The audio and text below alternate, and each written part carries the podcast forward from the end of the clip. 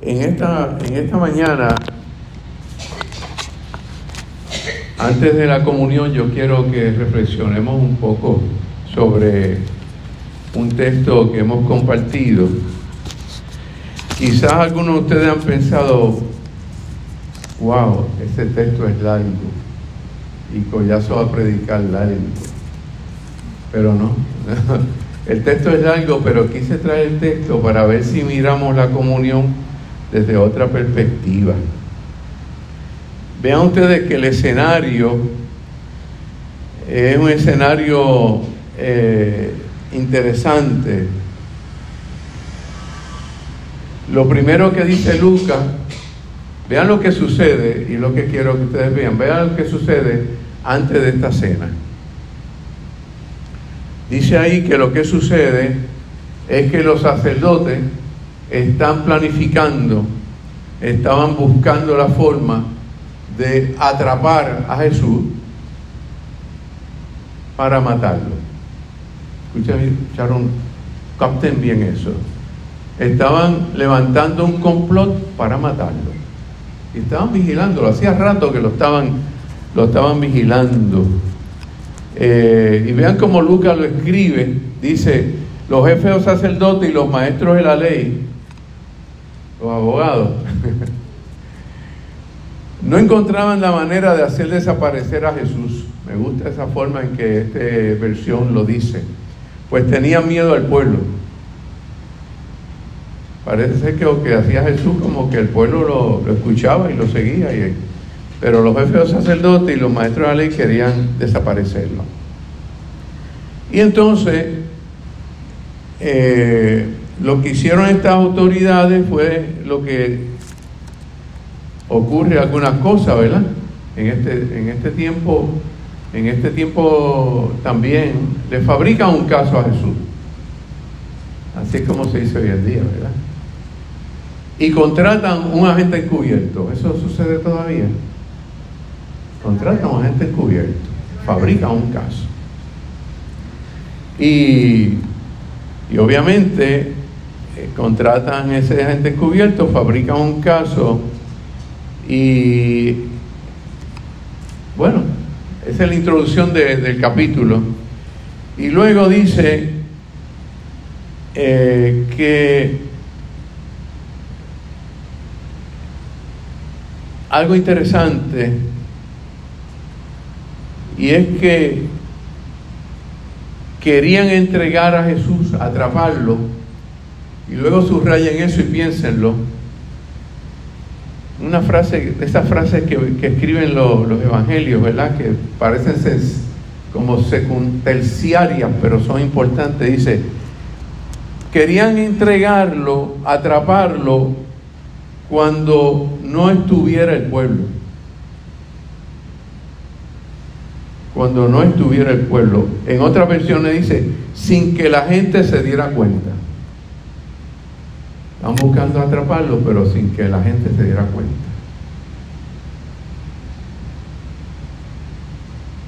No sé si ven el escenario, ¿verdad? Eh, sin que la gente se diera cuenta, sin que nadie se percatara y si nadie se percataba, pues no, no había nadie que iba a decir nada. Y como no, es, esa filosofía, cuando las cosas no son conmigo, pues yo miro para el lado. En el tiempo de Hitler había un pastor, Obermüller, que decía, ¿saben qué me pasa? Decía Obermüller, cuando los nazis, no sé si han escuchado esta frase antes, pero decía este pastor alemán en el tiempo de Hitler, cuando los nazis vinieron por los trabajadores, por los líderes obreros, yo como no era líder obrero me callé. No dije nada, no protesté.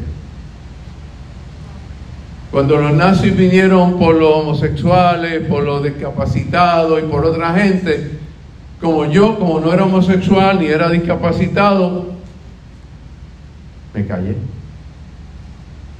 Cuando los nazis vinieron por los judíos, yo como no era judío, no protesté. Y dice Müller, el problema es que cuando vinieron por mí, ya no había nadie que pudiera protestar.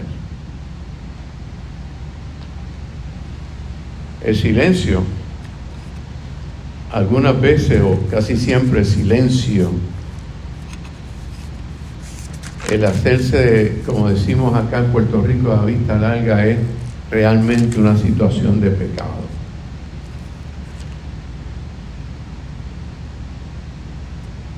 Lo interesante,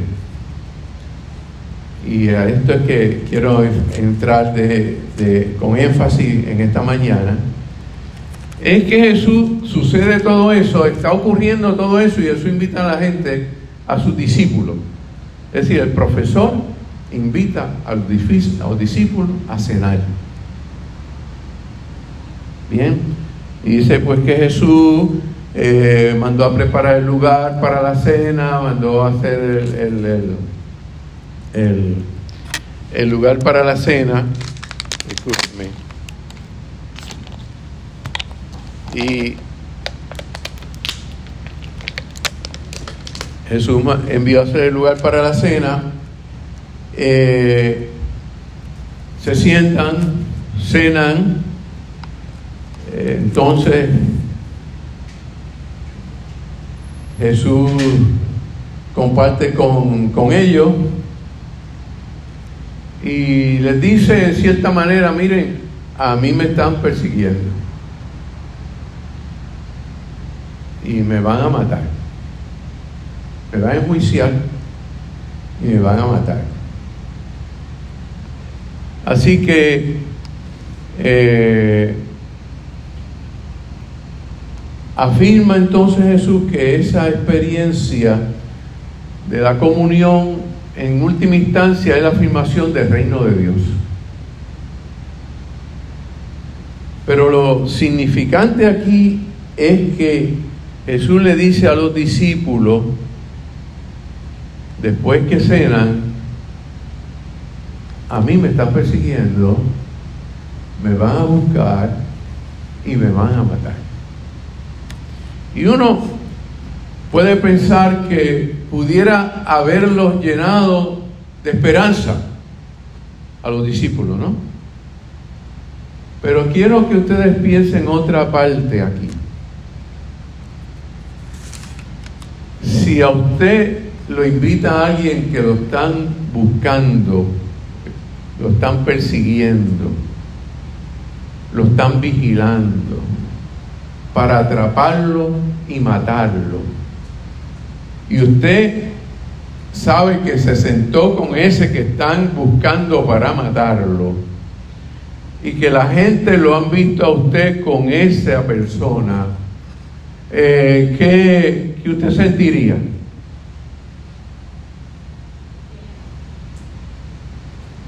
Si me vieron con él, Yo me imagino que los discípulos después que cenaron la cena le cayó mal. Porque tuvieron, quizás eso nosotros no, no nos percatamos, pero probablemente surge. Si me vieron con él y a este que invitó y la gente sabe que estoy comiendo con él y a él lo van a buscar para matarlo y juiciarlo, después de él me van a buscar a mí. Porque obviamente yo estoy con él. Yo estoy con él. Entonces Jesús le dice en esa cena a los discípulos, yo tenía el deseo de comer la Pascua con ustedes antes de padecer, porque se lo digo, y no volveré a comer hasta que sea nueva y perfecta Pascua en el reino de Dios. Y lo que quiero comunicar, lo que yo veo aquí, que Jesús le está diciendo a los discípulos, realmente la cena no se terminó allí. Estamos claros. La cena no se terminó allí. La cena quedó abierta perpetuamente hasta que se cumpla ¿dónde? En el reino de Dios. Y en cierta manera Jesús le estaba diciendo a los discípulos, esta cena los desafía a ustedes a convertirse en portaestandartes, en seguidores, en proclamadores, en mayordomos del reino de Dios y su justicia. Y por lo tanto, seguirme y comer conmigo implica convertirse a, esa a ese proyecto del reino de Dios. Por lo tanto, hay que hacer una conversión, una metanoia, una transformación profunda del ser para comprometerse plenamente con adelantar el reino de Dios y su justicia. Si cenan conmigo, tienen que asumir lo que yo asumo. ¿Estamos claros? Que eso es lo que Jesús le estaba diciendo a la gente.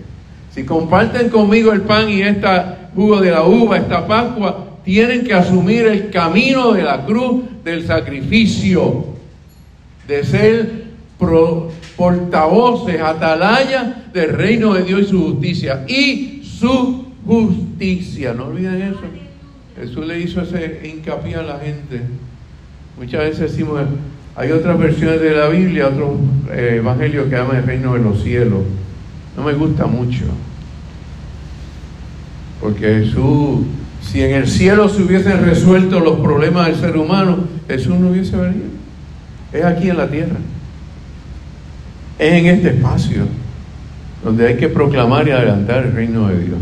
Y Jesús está diciendo a esa gente, si ustedes quieren ser mis discípulos, ¿acuerdan esa otra frase de Jesús? Si ustedes quieren ser mis discípulos, tienen que negarse a sí mismos y cargar la cruz. En esa cena Jesús le está diciendo a los discípulos, yo sé que a ustedes se les ha trancado, se les ha congelado la digestión, porque saben que la gente los vio entrar conmigo a este aposento y están buscándome para matarme y ustedes están conmigo, así que ustedes son parte de, este, de esta situación y toda esa investigación y todo ese complot va a caer tarde o temprano sobre ustedes.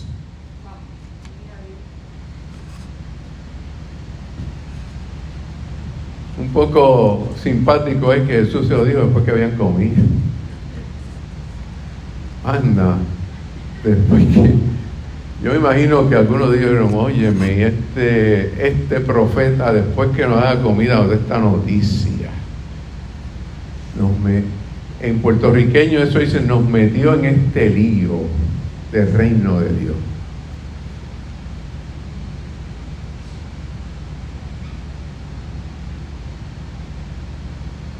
Estamos aquí para cargar la cruz, no, para que nos la carguen. No sé si el cristianismo moderno quiere que, los cristianos de hoy en día quieren que le carguen la cruz. En el Evangelio no hay esa posibilidad. No hay posibilidad para un Evangelio light. Vamos a tomar la cena, pero la cena que está acordándonos es que nosotros estamos cenando con aquel que iban a matar. Con aquel que dijo lo que dijo y por lo que dijo e hizo lo iban a matar.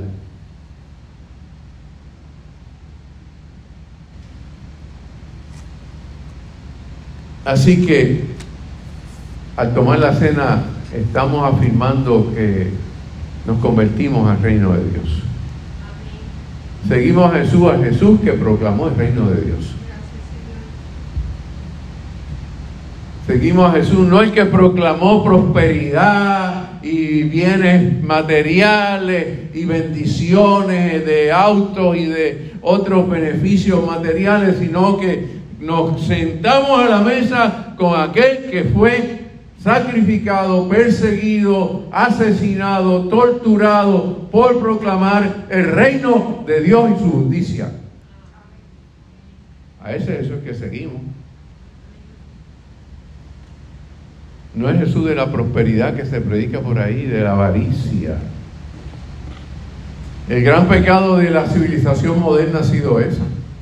Del mundo moderno, occidental ha sido eso transformar a Jesús en un gentleman, en un inversionista de Wall Street. Y no en el hombre solidario, afectuoso, humilde y sencillo.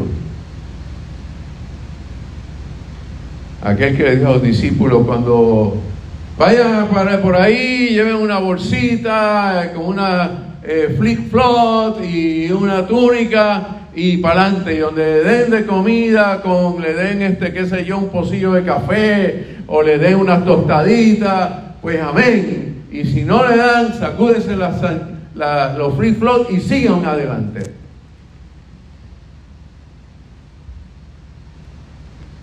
Es algo diferente, ¿verdad, Jordán?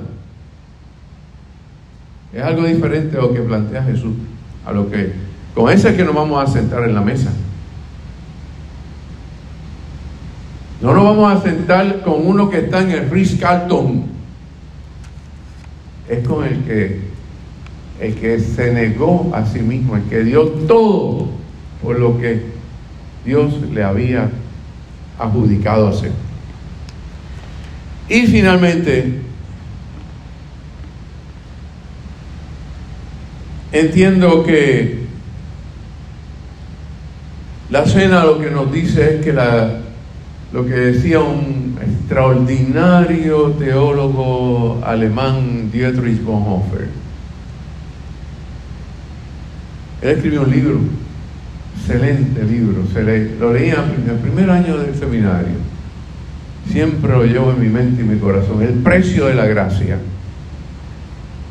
Yo creo que a los cristianos hoy en día les hace falta leer ese libro. El precio de la gracia, el precio de la gracia el precio del compromiso con el reino de Dios.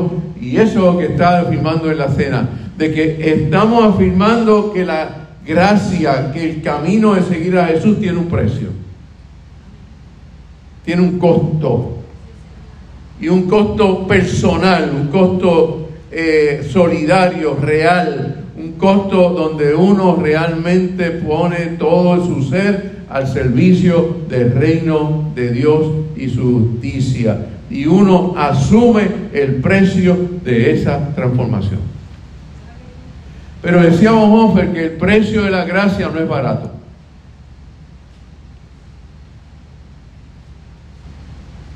Para los que viven en esta área, el precio de la gracia no lo va a encontrar en Always 99, ni en Pepe Ganga el precio de la gracia no es barato. Lo que sucede es que hemos escuchado un cristianismo, la cristiandad del mundo occidental este que vivimos, nos ha proclamado y nos ha, nos disfuncionalizado la fe y nosotros pensamos que la fe es algo chilling y suave, cómodo, simple, es sencillo pero no simple dos cosas diferentes. La fe requiere esfuerzo, entrega, conciencia, valentía, arrojo. Y por eso realmente es una el precio que le estaba diciendo a sus discípulos me gusta Lucas por eso, porque está diciendo, vamos a cenar, pero acuérdense que los que están cenando aquí conmigo están cenando con uno que es el que proclama, es profeta que proclama y por proclamar lo que proclama pagará el precio con su vida.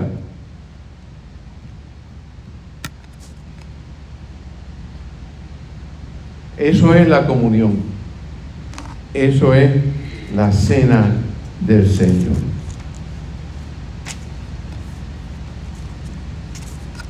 Yo sé que quizá alguno de ustedes ha pagado alguna vez un plato de comida bien caro en algún restaurante. es cierto. Quizá,